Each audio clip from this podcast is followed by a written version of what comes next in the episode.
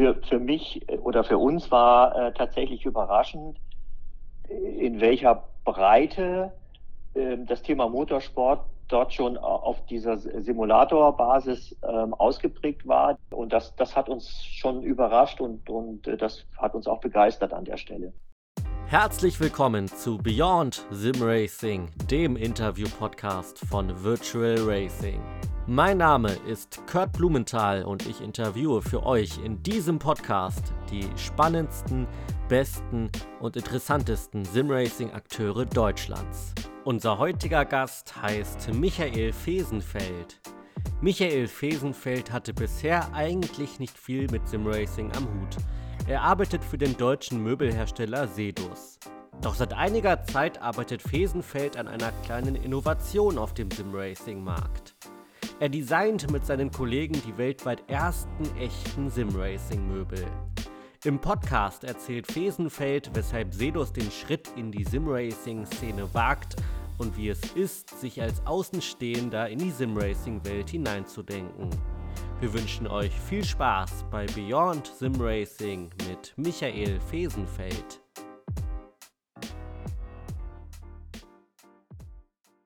Herr Fesenfeld, schön, dass Sie da sind. Ich freue mich sehr, dass Sie sich die Zeit nehmen und uns heute hier bei Beyond Sim Racing ähm, besuchen.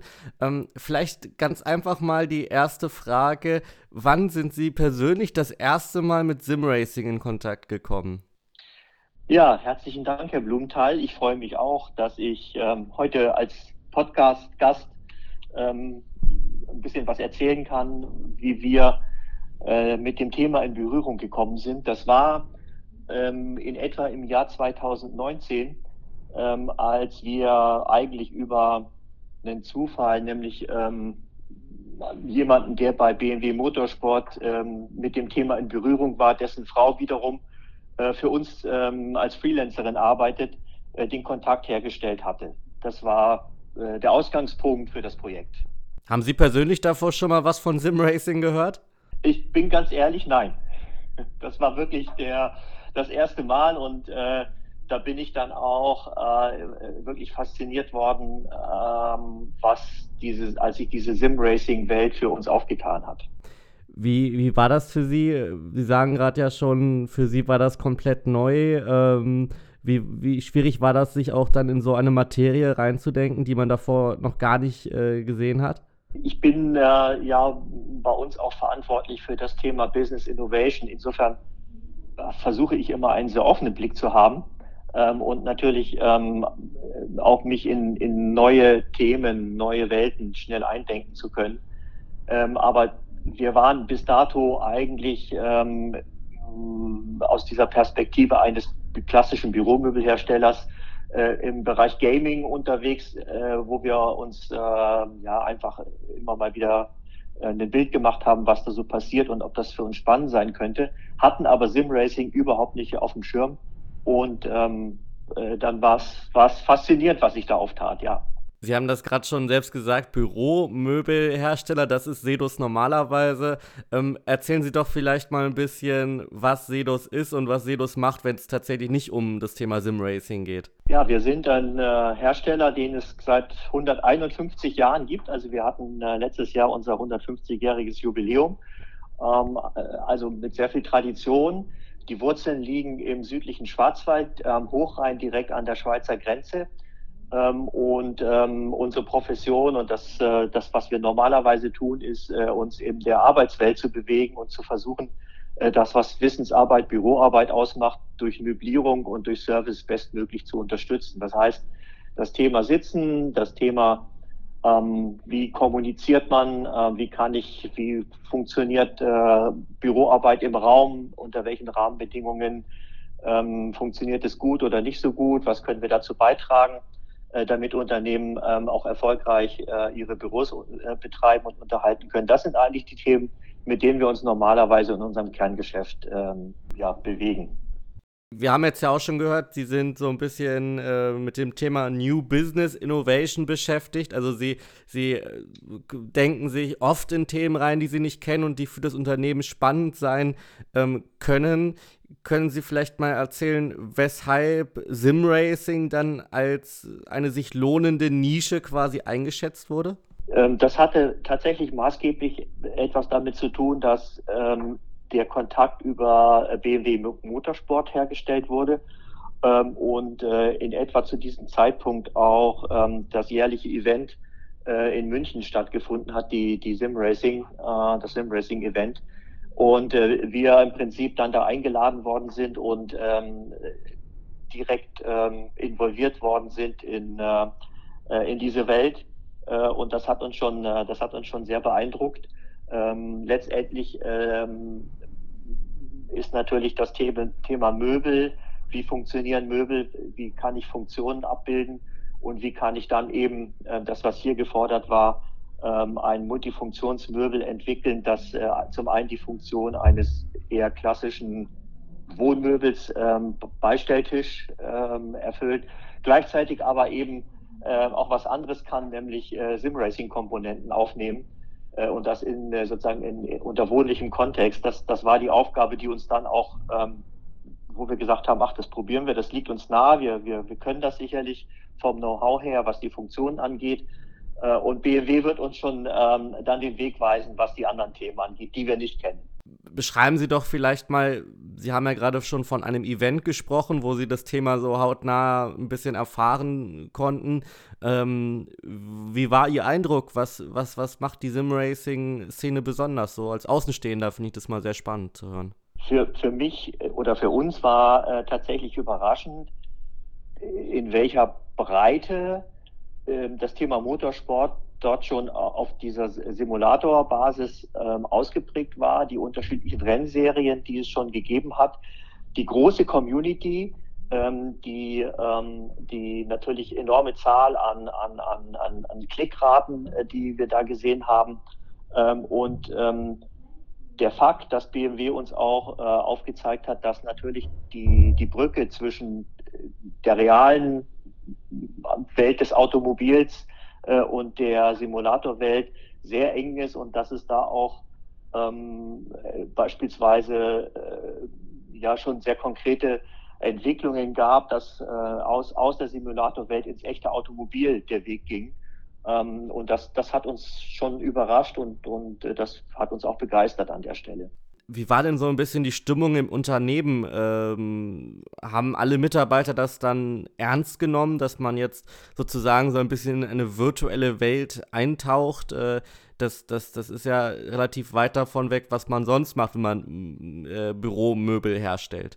Ja, das ähm, zum einen ist natürlich das Los des, des Innovators im Unternehmen schon, dass äh, das ein oder andere äh, komisch beäugt wird.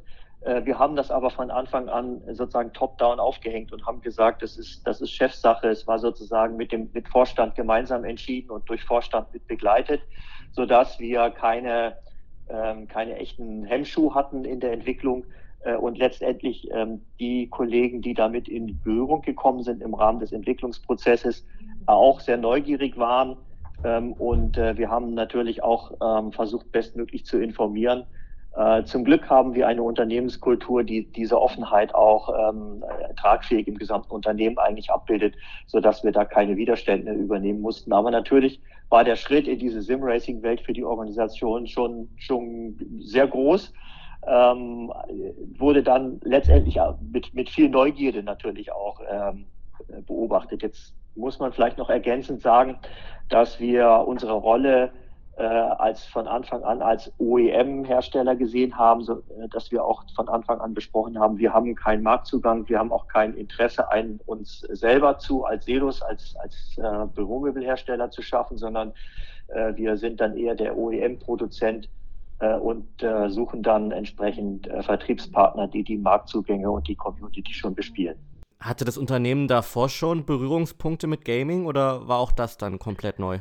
Das war komplett neu. Wir hatten uns vor dem klassischen Gaming ähm, eigentlich immer gescheut, weil wir in unserer Marktpositionierung ein ich sag mal, qualitativ ähm, eher in der gehobenen Mittelklasse bewegen, äh, beziehungsweise auch mit einzelnen Produkten in der Oberklasse. Und ähm, wir gesehen haben, dass äh, im klassischen Gaming-Markt das, das, das Preisniveau und Qualitätsniveau doch ein anderes ist und ähm, wir gesagt haben, dass das wird für uns schwierig, dort äh, erfolgreich tätig zu sein. Von daher haben wir das nur passiv beäugt und äh, immer mal wieder bewertet, aber nicht aktiv ähm, dort auch Produkte entwickelt. Gehen wir doch dann nochmal zurück am, an den Anfang der Entwicklung von, von dem spannenden Produkt. Und zwar, ähm, wie ist denn der Kontakt mit BMW Motorsport entstanden? Sie hatten schon gesagt, das ging so über ein paar Ecken, aber wie lief das dann, als es dann ja über die Ecken nicht mehr ging, sondern halt auch der direkte Kontakt da war? Wie lief das? Ja, nachdem wir die erste Bewertung vorgenommen hatten und gesagt haben, wir sind neugierig, wir sind offen, das, äh, das interessiert uns, wir finden das spannend, äh, lass uns doch konkret werden ähm, haben wir uns bei BMW Motorsport getroffen, haben das Projekt beschrieben, haben die Anforderungen ähm, äh, beschrieben und ähm, sind dann sozusagen in den Ideenwettbewerb gegangen und haben das aber äh, mit BMW Motorsport gemeinsam ähm, äh, betrieben, auch diesen Ideenwettbewerb als, als ein gemeinsames Projekt begriffen. Äh, und das hat ja dann äh, im Wesentlichen sozusagen zwei, zwei Felder. Das eine ist das Thema Produktgestaltung und das andere ist das Thema natürlich der, der Konstruktion, der Auskonstruktion ähm, dessen, was das Produkt können soll. Äh, und auch dort haben wir wirklich eine tolle Zusammenarbeit gehabt.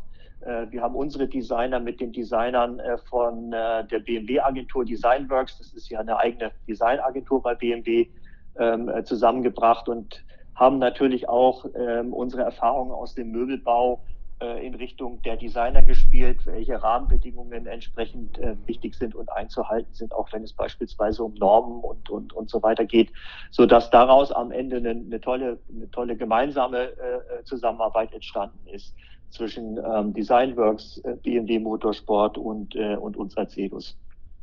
Können Sie vielleicht auch dann nochmal die beiden Produkte oder das Produkt Fusion L bzw. Fusion SL einmal vorstellen? Weil ich gehe mal davon aus, dass jetzt die meisten Hörer davon noch nichts gehört haben. Also die Idee, die, äh, die im Kern ähm, BMW auch an uns herangetragen hat, war, äh, dass sie gesagt haben, das klassische Sim-Racing-Rig ähm, ist natürlich äh, für den, für den ähm, ich sag mal, Sport, sportlichen Sim-Racing-Nutzer ausgelegt ist, aber ähm, natürlich nicht so ein tolles, schönes Möbel, was man auch im Wohnzimmer äh, äh, stehen hat. Und ähm, die Idee war eben, es gibt äh, eine Zielgruppe, die möglicherweise auch ähm, jetzt nicht den ganz hohen sportlichen Anspruch beim Simracen hat, sondern das mehr als, äh, als, äh, als Hobby, als Ausgleich auch sieht. Äh, und ähm, für den ein, ein Setting zu schaffen, ähm, das vielleicht auch die Akzeptanz in der Familie hat, dass es, ähm, dass es sozusagen im Wohnzimmer stehen kann äh, und dann auch multifunktional genutzt werden kann. Das war so die, der, der wesentliche Kern ähm, und die Einschätzung von BMW, dass es dort ja, einen, einen, einen Markt gibt, der interessant sein muss, weil es äh, wahrscheinlich nach Einschätzung von BMW damals eben viele, viele Nutzer geben würde, die sagen würde, ja, dieses klassische Rack stelle ich mir nicht ins Wohnzimmer, aber wenn das schön aussieht, dann habe ich da vielleicht auch äh, die Möglichkeit, aus dem Wohnzimmer heraus ähm, einfach ein bisschen zu racen. Und ähm, daraus ist dann äh, die Idee geboren, ja, wie, wie, wie habe ich dann, äh, ich habe im Prinzip zwei Teile. Ich habe hier einen Teil, der entsprechend Wheelbase und Pedalerie aufnehmen muss. Äh, und ich habe einen anderen Teil des Sitzmöbels, das eigentliche, ähm, in dem ich mich dann ähm, natürlich entsprechend ähm, reinsetze, um, äh, um zu racen. Äh, und wir hatten dann die Idee, dass wir die Funktion das Aufbewahrungsmöbel als, als quasi Beistelltisch in einem Wohnzimmer ähm, ähm, ausgeprägt haben. Und dieser Beistelltisch kann ausgefahren werden. Das heißt, ich habe eine, eine ganz einfache Entriegelung und klappe im Prinzip dann ähm, den Tisch in eine Position, ähm, dass ich äh, die, dass die Pedalerie freigibt und gleichzeitig äh, habe ich eine zweite Entriegelung und damit kann ich dann das, äh, die Wheelbase ausklappen und bin dann in dem Moment schon äh, fertig zum Racen. Nehmen Sie uns doch gerne mal mit in den Planungsprozess. Wie lief das ab? Wie, wie, wie wurde dann die ursprüngliche Idee in die Wirklichkeit umgesetzt? Das, äh, das war wiederum etwas, was wir, was wir aus unserem Kerngeschäft auch kennen. Ähm, das heißt, die Funktionen werden beschrieben. Ähm, wir, äh, wir gehen in Ideenwettbewerb, versuchen äh, Designs zu finden, wie, wie, kann, das, wie kann das Möbel aussehen ähm, und gleichzeitig die Funktionen abbilden. Ähm, und das wird meistens iteriert oder es gibt sowas wie, wie, wie einen Pitch, äh, wo man einfach mehrere Entwürfe gegenüberstellt und weiterentwickelt ähm, und äh, am Ende sagt, ja, das, das ist es. Und dann, ähm, wenn ich das, den Design Freeze habe, dann äh, beginne ich im Prinzip mit der Auskonstruktion der Details. Ähm, das war bei dem Fusion SL ähm, natürlich der, im Schwerpunkt ähm, deutlich mehr wie bei dem Sitzmöbel, weil wir die Sitzmöbel eigentlich adaptiert konnten aus, aus bestehenden Möbeln. Ähm, die, die sich dafür gut eigneten. Äh, beim Fusion SL war es tatsächlich eine, eine völlige Neukonstruktion. Ähm, aber das, äh, das ist dann im Prinzip der Job der, der Ingenieure gewesen. Auch dort haben wir mit, mit BMW gemeinsam äh, äh, zusammengearbeitet, auch in der sozusagen in der Auskonstruktion ähm, des, äh, des ganzen Möbels. Und ähm, äh, am Ende äh, mündet das dann in einen Prototypenbau, der getestet wird und der natürlich nochmal verfeinert wird. Ähm, und aus dem Prototypenbau, wenn er, wenn er finalisiert ist, muss dann abgeleitet werden, äh, wie kann ich das industrialisieren? Also wie kann ich die Teile so modifizieren, die am Anfang meistens aus, aus dem Vollen gefräst sind, ähm, äh, dass ich damit äh, äh, sozusagen auch auf ähm, industrielle Zulieferer zurückgreifen kann, die das dann auch zu entsprechend ähm, Zielkosten abbilden können, damit wir am Ende einen vernünftigen Marktpreis bekommen. Wir machen eine klitzekleine Werbeunterbrechung, in der ich euch gerne Virtual Racing vorstellen möchte. Auch dieser Podcast ist ein Angebot der Virtual Racing Community, die über 500 Fahrern in über 20 Rennserien ein Zuhause bietet. Von Tourenwagen über GT-Boliden bis hin zu Prototypen und Formelfahrzeugen aus Historie und Neuzeit. Egal, in welchen Rennwagen ihr euch am wohlsten fühlt, in der Virtual Racing Community werdet ihr höchstwahrscheinlich fündig werden. Das alles findet statt auf der Bandbreite der fünf beliebtesten Simracing-Simulationen. A-Factor 2, iRacing, Assetto Corsa, Assetto Corsa Competizione und Race Room Racing Experience. Damit euch eure Liebsten bei den Rennen zuschauen können, werden die Rennen von den Kommentatoren von Virtual Racing auch live in eure Wohnzimmer übertragen. Bei den Langstreckenrennen sogar 24 Stunden lang am Stück. Alle Informationen bekommt ihr auf der Homepage oder im Virtual Racing Forum mit über 25.000 Mitgliedern. Schaut also vorbei auf www.virtualracing.org. Nun aber zurück zu unserem Gespräch mit Michael Fesenfeld. Wie schwer war das für die Designer, sich da auch komplett ja in ein ganz anderes Feld einzudenken, wenn es ja normalerweise um um, um Wohnungsmöbel geht. Klar, jetzt äh, das, das Simracing-Rig ist jetzt auch quasi ein Möbelstück, aber ist es ja eine komplett andere Funktionalität. Ähm, wie, wie schwer war das, da in das, in das komplett neue Feld äh, einzusteigen? Gab es dann da ähm, viele, viele äh, Tipps und noch einen großen Rat aus der Riege von BMW Simracing bzw. BMW Motorsport oder wie, wie lief das ab? Der große Vorteil ist, dass die Designer natürlich eine hohe Motivation haben, wenn sie auch mal ein bisschen links oder rechts was machen dürfen, was sie vielleicht sonst äh, nicht als Auftrag bekommen. Insofern war die Kreativität und, und, ähm, und die Dynamik, mit der dort äh, gestaltet wurde, wirklich äh, ganz enorm. Ähm, am, am Ende sind aber die Prozesse dann äh, doch selbstähnlich ähm, für, auch für die Designer, ähm, weil die Beschreibung von Funktionen natürlich physikalische Grenzen nach sich ziehen, die sie irgendwie beachten müssen. Aber es war halt, es war halt einfach ein anderes, äh, ein anderes Thema und von daher auch die Zusammenarbeit interdisziplinär zwischen der Designworks, die ja normalerweise dann ihre Designs im Automobil machen, ähm, äh, sicherlich im Interior auch wieder ähm, die, die ein oder andere Analogie haben äh, und unseren Designern, ähm, das, das war dann auch, glaube ich, für, für beide Seiten ähm, ein tolles Erlebnis. Können Sie vielleicht auch noch mal ganz kurz erklären, was das Produkt jetzt letztendlich können soll? Ich habe jetzt schon klar rausgehört, es soll eben auch ein attraktives, gut aussehendes Möbelstück sein, trotzdem aber natürlich die, die Mindestanforderungen von einem Simracing-Rig erfüllen.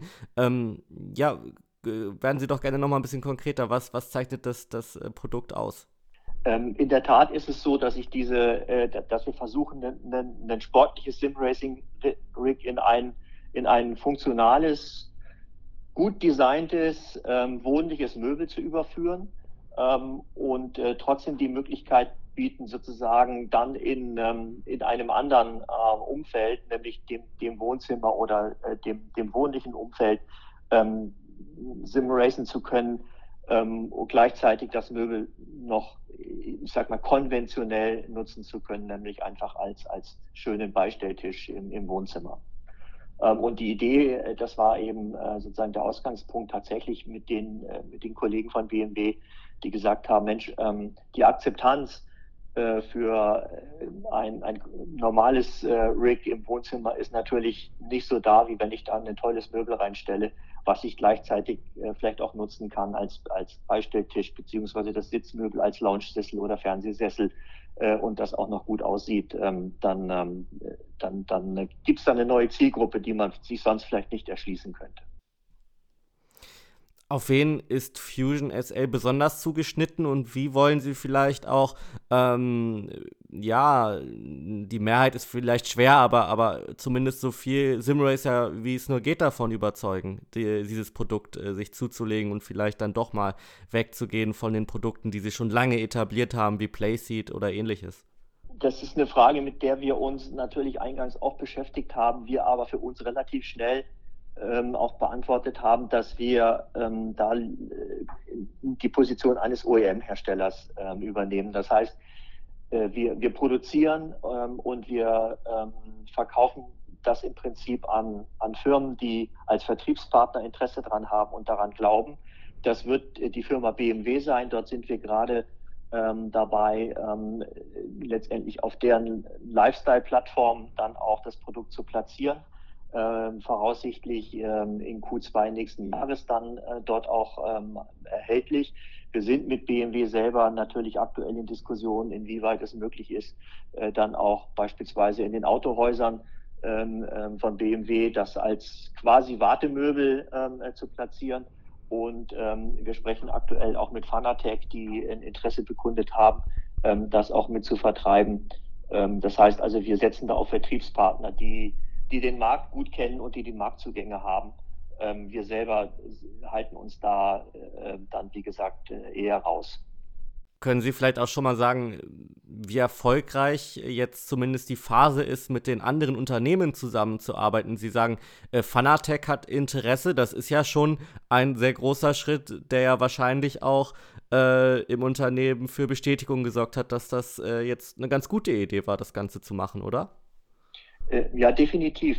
Ähm, das war äh, ähm, auch äh, schon ein, ein Punkt, den wir, ich sage mal, ziemlich am Anfang unserer Journey, ähm, wo wir in Berührung kamen mit Fanatec, die dann von der Idee auch tatsächlich sehr überzeugt waren und frühzeitig auch in die gemeinsame Testphase gegangen sind. Das heißt, im Rahmen der Produktentwicklung ähm, ähm, ich sag mal, nach Prototypenstadium, wo wir in die Industrialisierung gegangen sind, haben wir dann auch intensiv mit, mit Fanatec äh, uns ausgetauscht, um beispielsweise sicherzustellen, dass natürlich die, äh, die Fanatec-Komponenten auch äh, zu integrieren sind, aber auch um Feedback zu bekommen ähm, hinsichtlich ähm, des Settings, ähm, ob es dementsprechend natürlich auch für den prof professionellen Racer aus, aus einer, aus einer Fanatec Ecke kommen, dann ähm, für zu Hause auch ähm, in Ordnung ist. Und auch da äh, ist eben, haben wir eben sehr positive Rückmeldungen bekommen, was uns dann natürlich entsprechend doch mal bestärkt hat.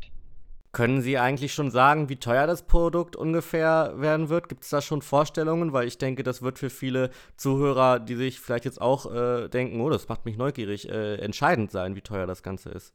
Ja, ich kann noch keinen abschließenden Preis äh, nennen aber das wird sich ähm, äh, in einer, ich sag mal, in einem Rahmen bewegen, dass wir so zwischen 2.000 und 3.000 Euro für den Fusion SL ähm, letztendlich irgendwo landen werden.